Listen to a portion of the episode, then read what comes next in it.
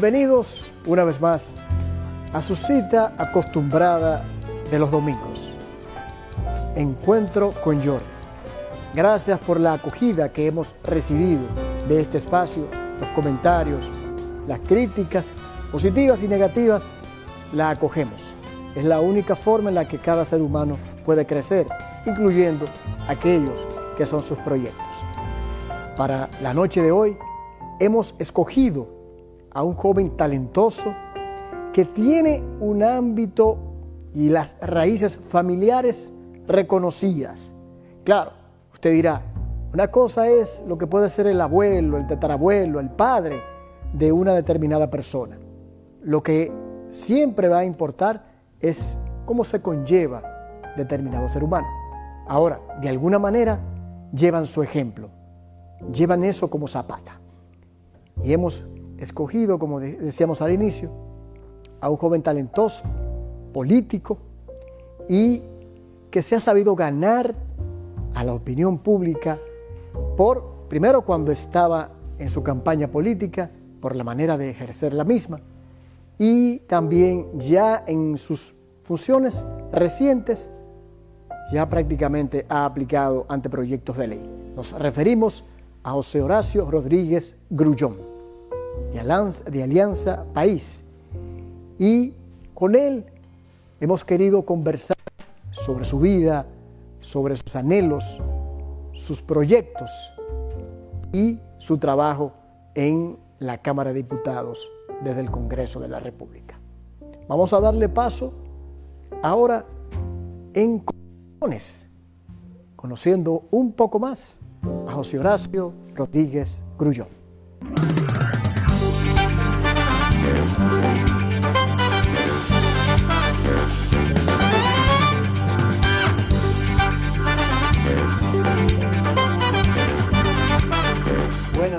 Horacio. Primero agradecerte que nos hayas eh, recibido aquí en tu cubículo del, Congreso, de la parte de la, de la Cámara de Diputados, del hemiciclo, y conversar, conocer un poco de quién es José Horacio. Y precisamente eso, para la gente que quizás aún no sabe de uno de los diputados más jóvenes y más votados de su circunscripción. ¿Quién es José Horacio? Bueno, José Horacio es un joven que ahora está trabajando como legislador y que lo ha asumido con muchísimo entusiasmo, compromiso, eh, esperanza y que ha llegado al Congreso luego de una dilatada trayectoria en los movimientos sociales en el país me formé como abogado en la Pucamaima, acá en, el Distrito Nacional, en la capital, y, em, y, me especialicé en Derecho Público en la Universidad Complutense de Madrid. Y me he dedicado a trabajar en diferentes organizaciones de sociedad civil, organismos internacionales, antes de llegar al Congreso, en la defensa de los derechos humanos. Al final del día, la función esencial del Estado es la protección efectiva de los derechos de la persona. Y a eso es que yo me dedicaba antes de llegar aquí. Y ahora como congresista eso lo tengo claro como norte. La función esencial del Estado, y aquí el Congreso Nacional es uno de los tres poderes del Estado, es garantizar la protección efectiva de los derechos de la persona. Y para eso está José Horacio trabajando aquí en el Congreso. O sea que se puede decir y afirmar que José Horacio no tenía objetivos políticos necesariamente, sino más bien de servicio hacia las personas. Totalmente. Eh, yo, ¿Qué me hizo dar el paso a llegar aquí adentro? Bueno, después de muchos años con pancartas en manos, exigiendo eh, la defensa del medio ambiente, una justicia independiente, el fin de la corrupción y la impunidad, eh, fueron muchas las veces que yo salí a protestar al frente, en la explanada frontal de este Congreso, cuando se modificó, por ejemplo, la Constitución del 2010, Que, contenía muchos retrocesos en defensa de los derechos de las mujeres, eh, contra la violencia hacia las mujeres. Y son muchas las veces que yo he ido a reclamar o a protestar en contra de una ley, de una decisión, y llega un momento en el que uno dice, bueno, pero por el 4% para la educación, ya está bueno como de exigir y reclamar cómo se deben hacer las cosas en la acera de enfrente. Vamos a dar el paso ahora para también ser de los tomadores de decisiones. Y eso fue lo que nos llevó a iniciar el proceso de asumir una candidatura ciudadana desde la plataforma de Alianza País. Eh, y en un momento cuando arrancamos mucha gente creyó que era imposible y mira dónde estamos, aquí conversando. Así que se siente también mucha, mucho compromiso y al mismo tiempo no lo puedo negar, también mucha satisfacción. ¿No había dentro de esa, esa toma de decisión, cuando desde la explanada del frente, desde las diferentes marchas, de las protestas, de ser parte de los que muchas veces están del otro lado de la acera? No hubo alguien que te dijera, ¿y te vas a meter a política? ¿Y tú te vas a meter a eso? ¿Tú eres un hombre serio? sí, mucha gente. Y eso es malo, es malo. No desanimen a nadie que tú entiendas que sea serio, ¿verdad? Que, que esté comprometido, que lo muevan la defensa del bien común. No lo desanimen a involucrarse en la política. Al contrario, necesitamos más gente así en la política. Más gente comprometida con el bien común. Que su compromiso sea con la gente, no con necesariamente grupos económicos, no con cúpula de partidos políticos. No, que el compromiso sea servirle a la gente. Y eso es clarísimo. A la hora de votar por cualquier proyecto, eso te despeja cualquier duda. Eh, y a veces hay presiones, eh, presiones. Y yo sé que yo quizás no las percibo igual, pero hay muchos diputados que tienen presiones partidarias de su partido que dicen, no, hay que votar de determinada manera. Y no se sienten con la libertad de poder decidir en base a lo que creen y su corazón le dice. Y por eso yo invito también a que esas jóvenes que tienen esa inquietud conozcan Alianza País y, puedan explorar y, y quizá enamorarse de hacer política desde acá, porque nos da como jóvenes esa libertad de poder defender siempre el bien común sin tener el miedo de que un partido te va a dictar cómo tú tienes que actuar. Tú no estabas en Alianza País, pero sí estabas en una, en una parcela política que tenía objetivos e ideas afines, que era Opción Democrática. Cuéntanos un poco la historia de Opción Democrática. Fuiste su primer secretario.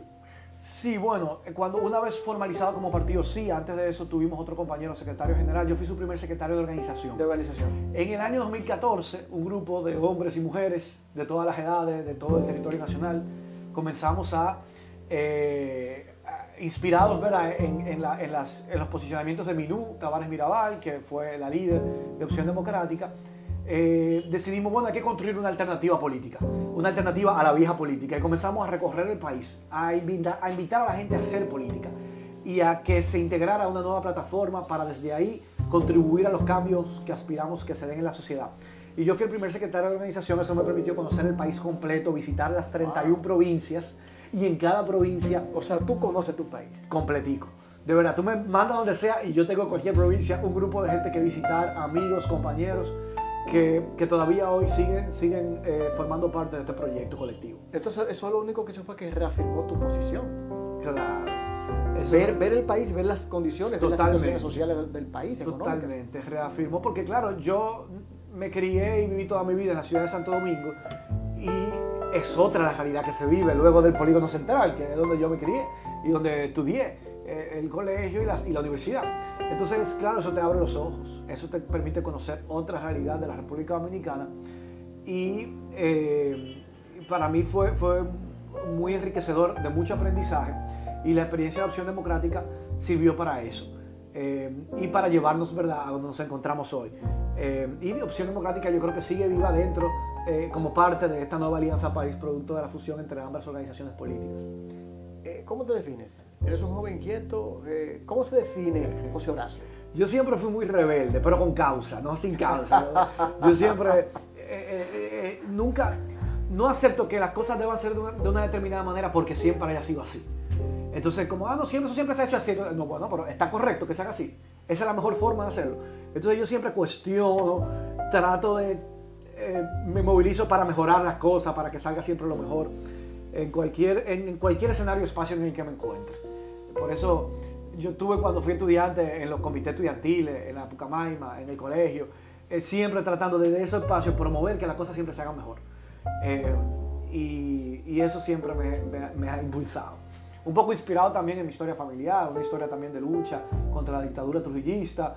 Eh, vengo de una familia que, bueno, mi abuelo fue eh, uno de los expedicionarios de la gesta de Constanza Mamón Estero Hondo y dio su vida en esa gesta. Eh, era comandante por la embarcación que venía por Maimón y, mi padre y mis tíos quedaron huérfanos con seis años de edad. Eh, y entonces nosotros cuando se dice que la democracia nos costó sangre, nosotros lo vivimos de cerca y nos tocó cerca y aportamos en nuestra familia esa sangre y por eso siempre como que también me defino como un demócrata, por encima de cualquier cosa. Yo quiero seguir ahondando en esa parte del espíritu demócrata y de, la, y de lo que llevas en la sangre. Pero vamos a hacerlo luego de la pausa.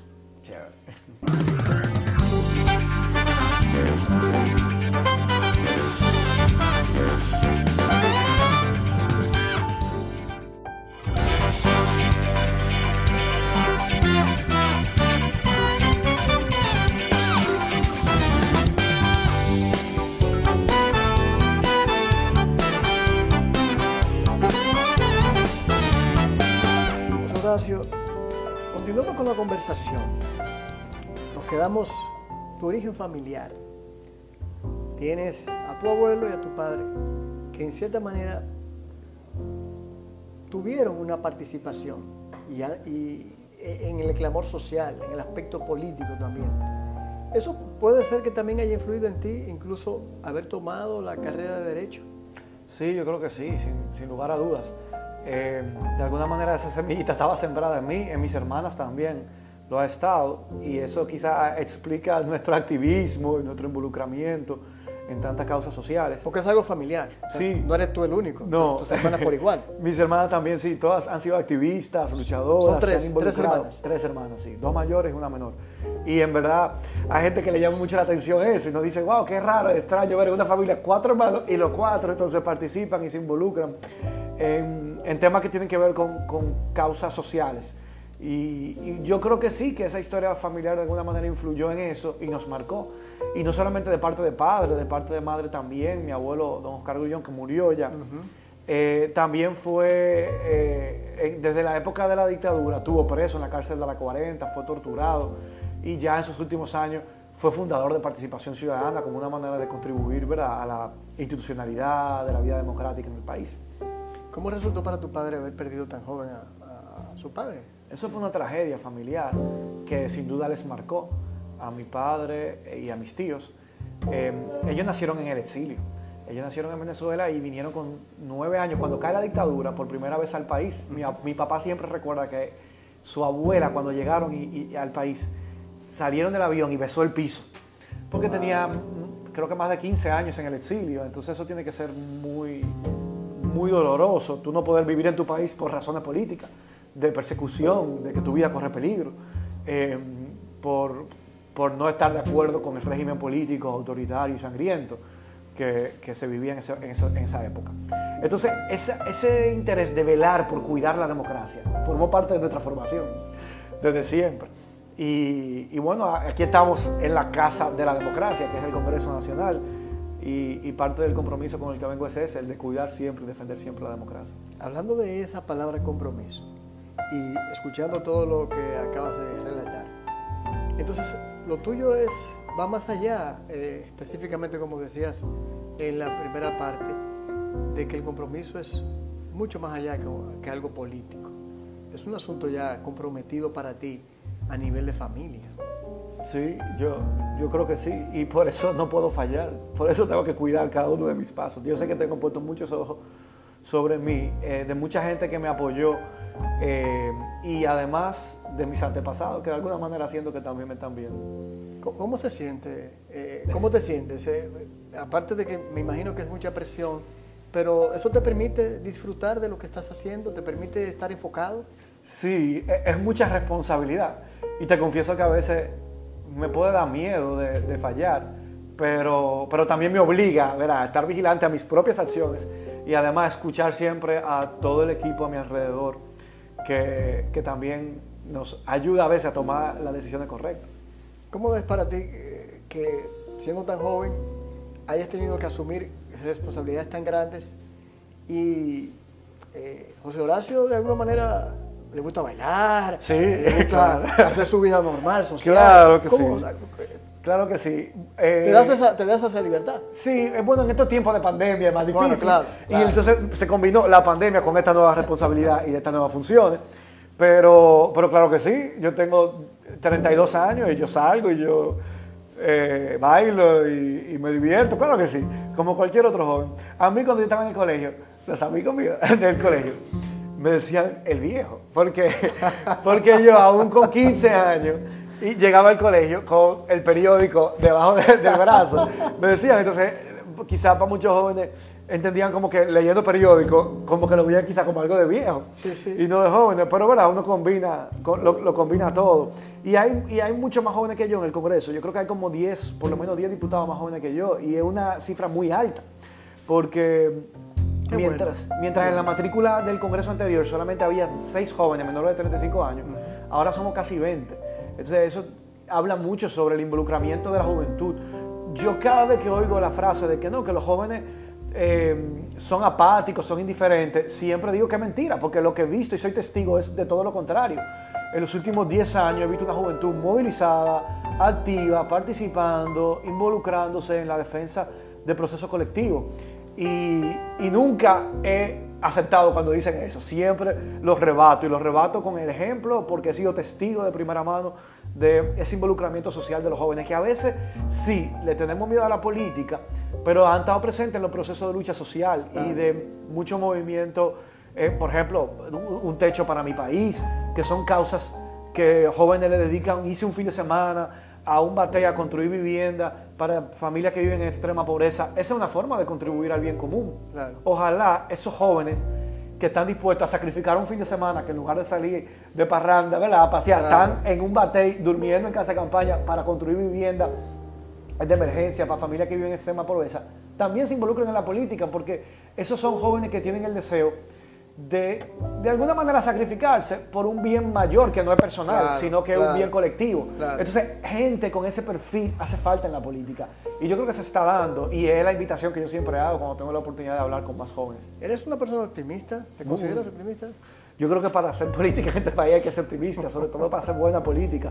Eh, porque si nos vamos en pesimismo, pues no nos involucramos, nos damos un paso al frente. Entonces hay que ser optimista. Eh, ¿Qué tal el tema para José Horacio de la corrupción?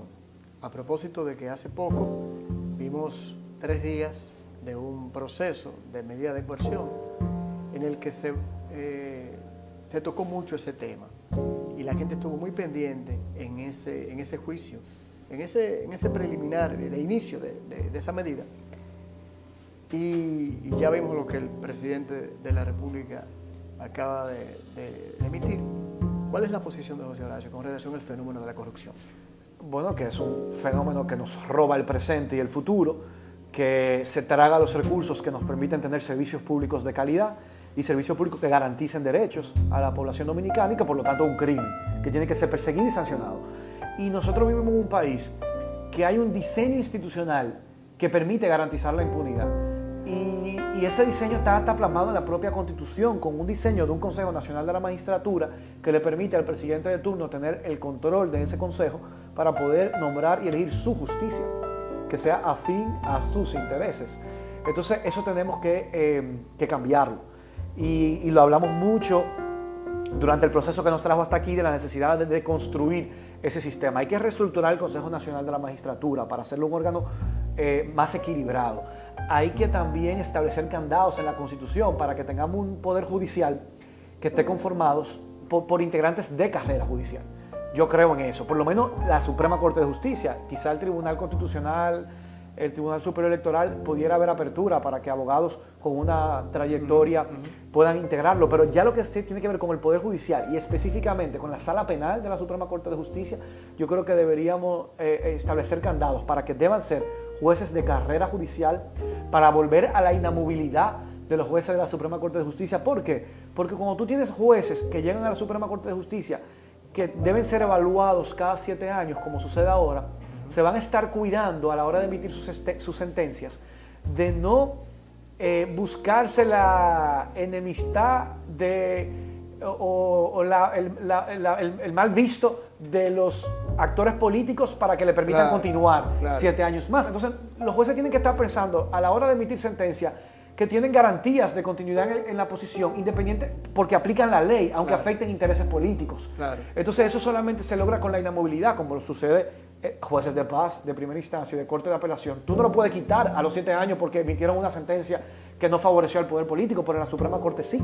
Eso se logró en las reformas del 94 pero se echó para atrás con la reforma constitucional del 2010. Entonces hay que buscar una fórmula que permita que un juez en la Suprema Corte de Justicia tenga garantía de permanencia. Claro. No sé si un periodo Que no tenga temor. que no tenga ese temor de que a los siete años lo pueden quitar porque ha emitido sentencias que afectan intereses del poder político, que es que define su permanencia o no. Entonces esas son reformas que hay que impulsar y que le toca a esta generación política lograr esa reforma para poder eh, sanear el sistema de justicia y para poder establecer un sistema de justicia más independiente y más comprometido con el cumplimiento de la ley y no eh, dócil eh, y complaciente al poder político. Claro. Vamos a hacer una pausa. vamos a mantenernos en, ese, en esa parte de ese, de ese tema y también, ¿por qué no? vamos a adentrarnos un poquito en el medio ambiente, que fue también con lo que tú iniciaste de protección, a ver cómo están las ideas y los pensamientos de José Horacio ya viéndose como legislador. Vamos a ir a la pausa.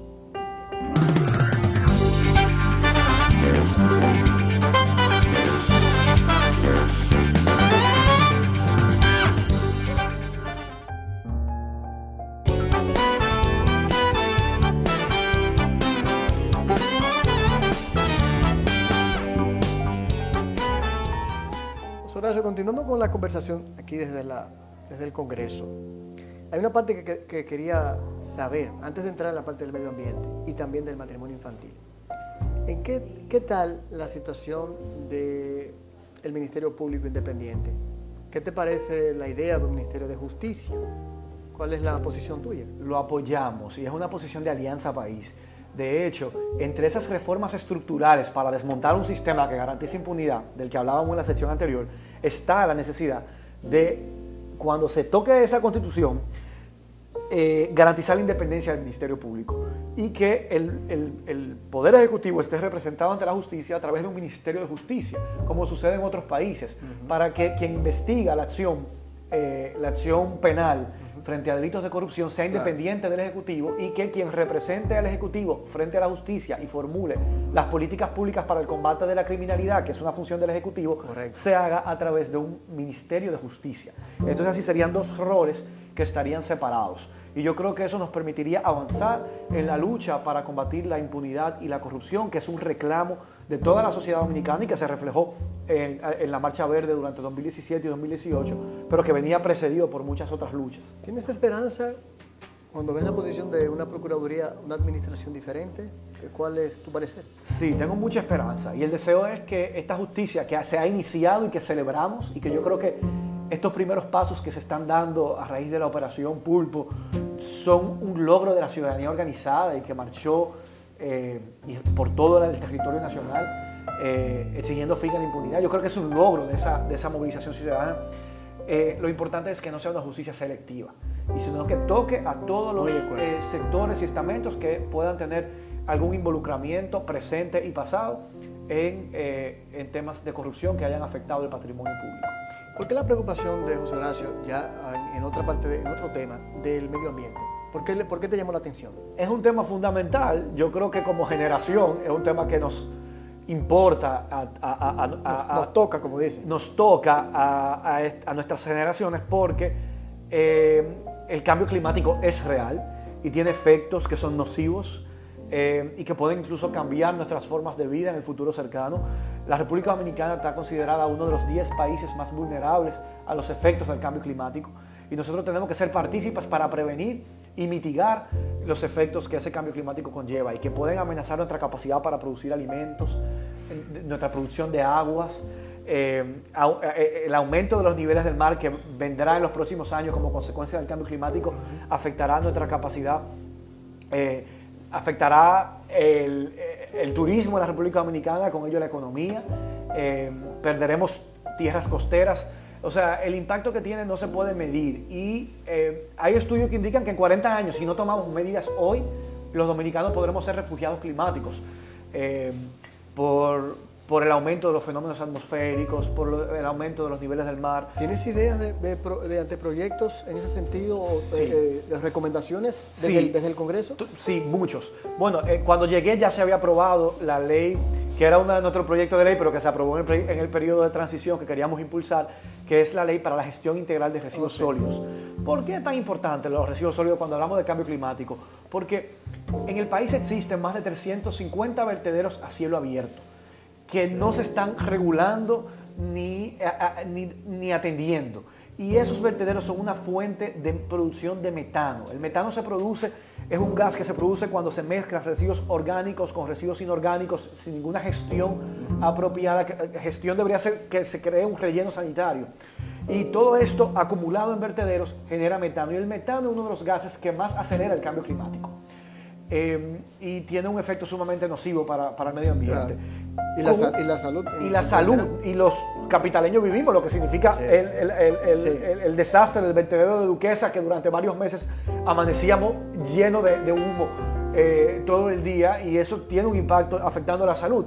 Pero esta ley busca hacer una gestión integral de esos residuos sólidos para que la basura pueda clasificarse según sea orgánica o inorgánica, para que se pueda promover el reciclaje, para que se pueda promover formas alternativas en la gestión de los residuos sólidos como el compostaje, como la producción de energía a partir de residuos orgánicos, y los incentivos necesarios para que pueda ser eh, rentable esa producción de energía. Y aprovechando otros recursos naturales, que, eh, como el caso de los paneles solares, quizás hacerlo más rentables, más, eh, más asequible a la, a, la población. A través de incentivos. Y todo esto forma parte de las medidas que se tienen que tomar para que también nos ayuda a reducir nuestra dependencia de la importación de, de hidrocarburos para producir energía. Que nosotros pudiéramos, imagínate que con la basura que producimos, podemos producir energía eh, abaratando costos, evitando eh, tener que gastar divisas en la adquisición de hidrocarburos para abastecer la necesidad energética del país. O sea, es como ganar, ganar, pero esto requiere un marco legal que lo promueva y lo incentive. La ley que se aprobó no es la ley perfecta, fue la ley posible en su momento, yo espero que en estos cuatro años podamos mejorarla.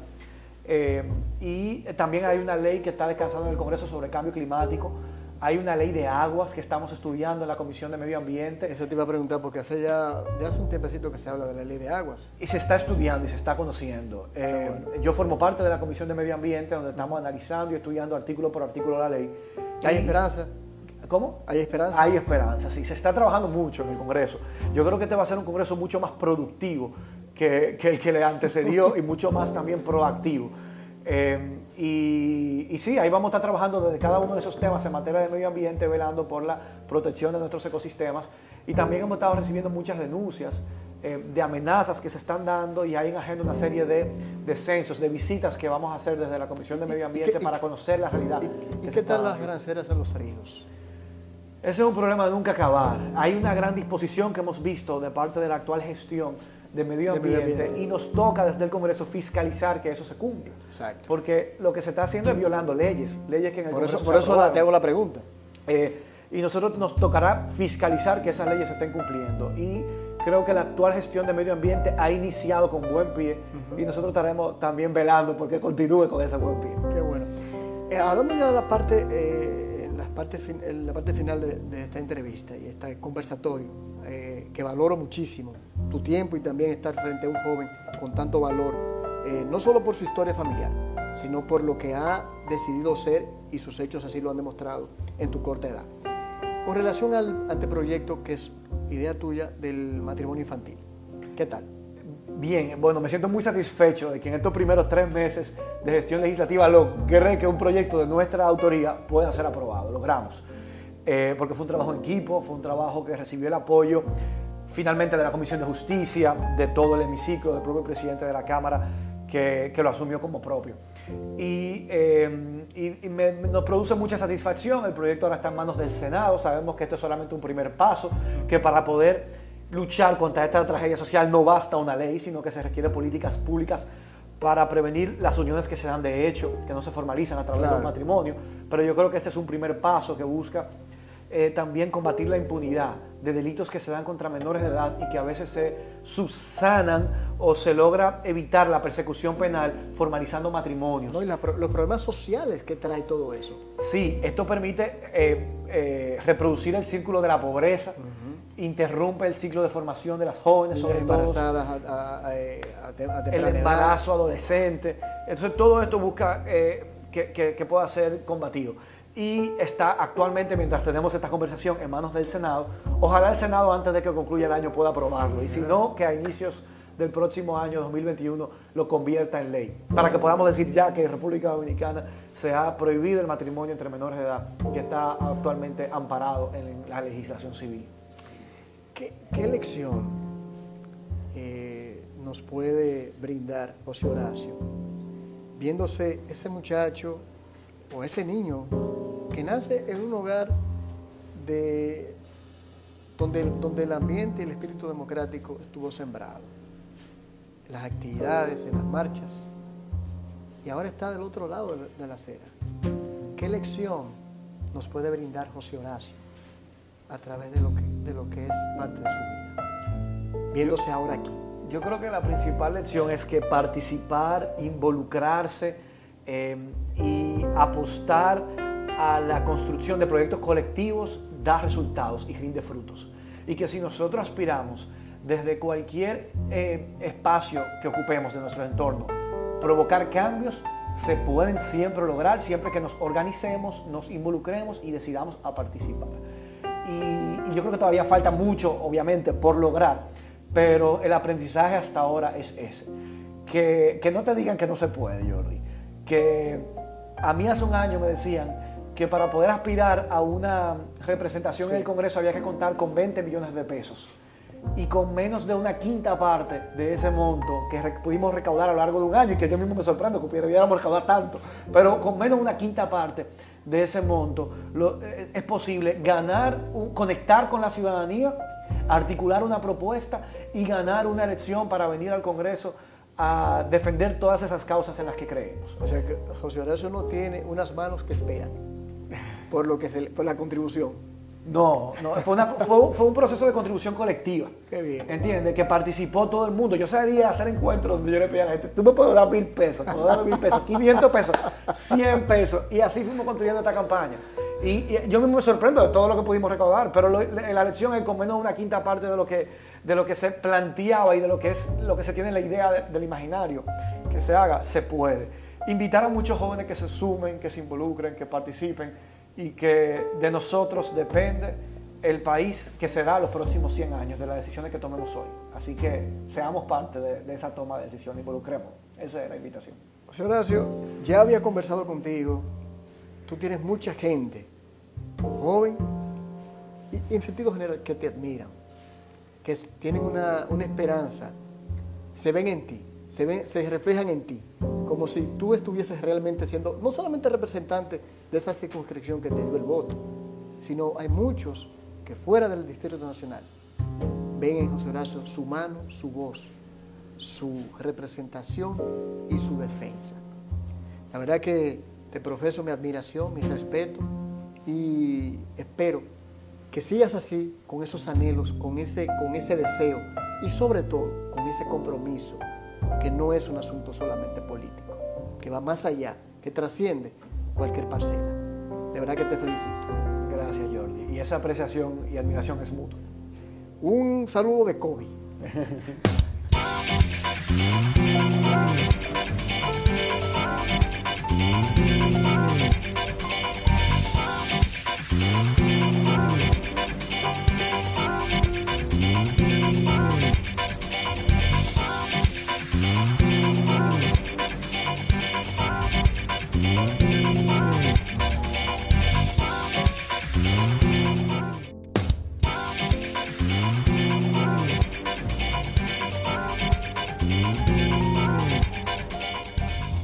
Amigos, luego de ser testigo de este personaje que tuvimos en la noche de hoy, nos queda quizás el sabor en esta parte ya de, pensándolo bien, en el comentario.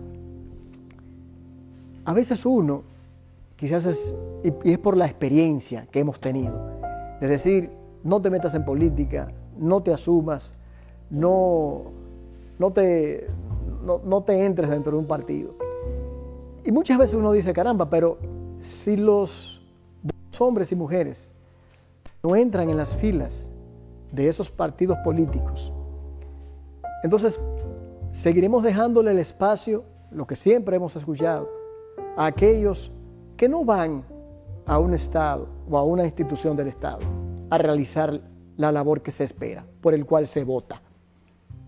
Por eso, muchas veces tenemos que reflexionar, pensar, apoyar jóvenes y también personas que tienen todo el interés de llevar a cabo un buen trabajo. Confiamos, porque sabemos que apenas inicia José Horacio en, en estas lides políticas, pero hay que reconocer algo.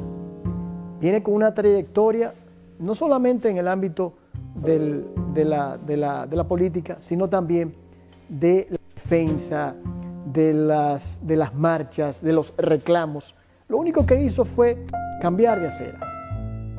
Desde aquellos que buscaban la queja, ahora él las recibe y las lleva a cabo. Yo creo que uno, que es plausible que jóvenes de, esta, de este talento y de esta calidad y cualidad deben ser apoyados, independientemente del partido que sea.